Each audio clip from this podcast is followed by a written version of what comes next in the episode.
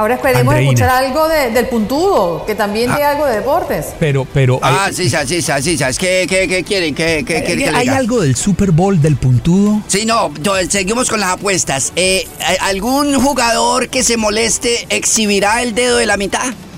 ¿Cuánto el dedo, el dedo, de, el dedo de la Eso está bueno. El, el, el, el En la mitad de la cancha. Señor, eso, el dedo en la mitad de la cancha. En la mitad, exacto. Ese que es así. Señor, recuerde que le dije que estamos en horario triple A. Que cuando uno va manejando siempre le sacan ese, ese, ese dedo. Pero, pero en Inglaterra es el índice. Le, eh, esgrimen el dedo medio, por Lo favor. Que pasa es que Puntudo está acostumbrado a estar en un horario triple X, no triple A. Pero, pero, pero, por favor, yo le, yo le, yo le decía, yo le decía al, al, señor Don Puntudo, decía, por favor, acabo de empezar, no haga que me despidan. Uy, uy, uy, no depende de mí. que te quieto. Miren, una cosita interesante, recuerden que en este momento se está disputando el juego de semifinales donde se supone va a salir el finalista que va a enfrentar a Djokovic en la final del, primer Gran Slam de tenis del año. En este momento, Alexander Zverev y Dominique Thiem están jugándose el cuarto set. El primero fue para Zverev el segundo y el tercero lo ganó Dominique Thiem y en este momento pues se ha definido 7-6 el cuarto set. Ahora ir para quinto, poniéndole punto final al cuarto. Bueno, el quinto es el definitivo, porque ya saben que los hombres juegan a cinco sets máximo y las mujeres en Grand Slam juegan a tres sets máximo. ¿Qué les parece? Buenísimo.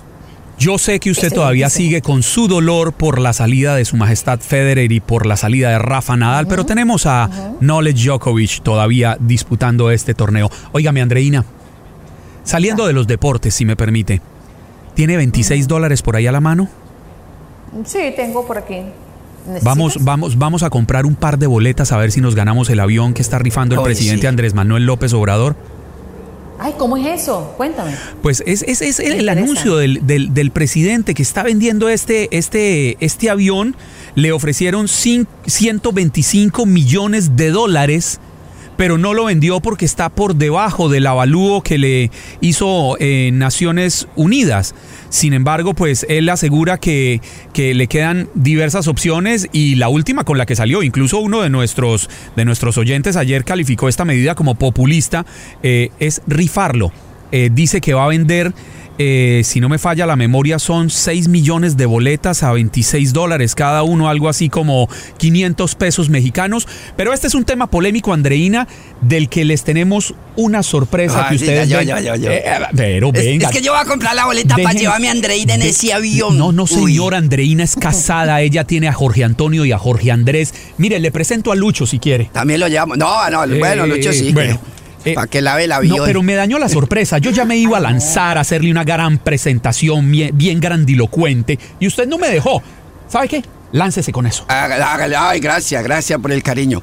El presidente, eso son los versos, eso llama lo que converso en verso, dice. El presidente de México, don Felipe Calderón, un día tuvo la idea de comprar un nuevo avión pero no un monomotor de 10 o 12 sillones, sino un Boeing 787, 220 millones. De seguro eran 200 y 20 de comisiones. Pero quien lo disfrutó no crean que fue Calderón, se lo gozó Peña Nieto, que es príncipe de las fiestas y rey de la corrupción. Ya me imagino las juergas con esa tripulación. ¿Qué tal que hablar ese avión? Apuesto que en sus asientos más de uno bajó contento una media pantalón. Cuando López Obrador con su oratoria de embrujo dijo, no, no puede ser, no hace falta tanto lujo, si yo resulto elegido, el avión será vendido. Y acorde a lo prometido, mandó para Estados Unidos el tan mencionado avión para ver si le ayudaba a venderlo Donald Trump. Cuando ninguno pagó la exorbitante tarifa, entonces se le ocurrió ponerlo, poner el pájaro en rifa. Cuando salió la noticia se comentó de una vez, por fin apareció una competencia para Derbez. Este es mejor que Cantinflas, que Raúl Vale y Chespirito. Ni Viruta y Capulina hacían bromas tan finas. Nadie lo iguala en humor a este López Obrador. Y si llegan a rifarlo, que es una exótica idea. Quien resulte ganador, ¿dónde diablo lo parquea? Respóndanos por favor, Manuel López Obrador. ¿Se quiere y se gana ese avión, don Juan Carlos? Me voy a darle la vuelta al mundo rápidamente porque además la rifa incluiría para el que se la gane, en caso de que concrete esta, esta, esta opción, esta nueva opción del presidente López Obrador, incluiría dos años de mantenimiento. Esos dos años me dedico a usarlo, por lo menos año y medio. Y los siguientes seis meses lo vendo. Yo sí agarro esos 125 millones de dólares que le ofrecieron a López Obrador. Oh, yo, yo, no, yo más de 100 millones no voy por ese avión, hermano. No, pero, pero, pero están, estaban dando 125 millones, yo 125 millones, le doy 30 a usted para que almuerce hoy, a Lucho le compro una casa, a Andreina, Andreina lo que ella quiera para su esposo y su, y su niño, eh, Adler obviamente va en un lugar maravilloso.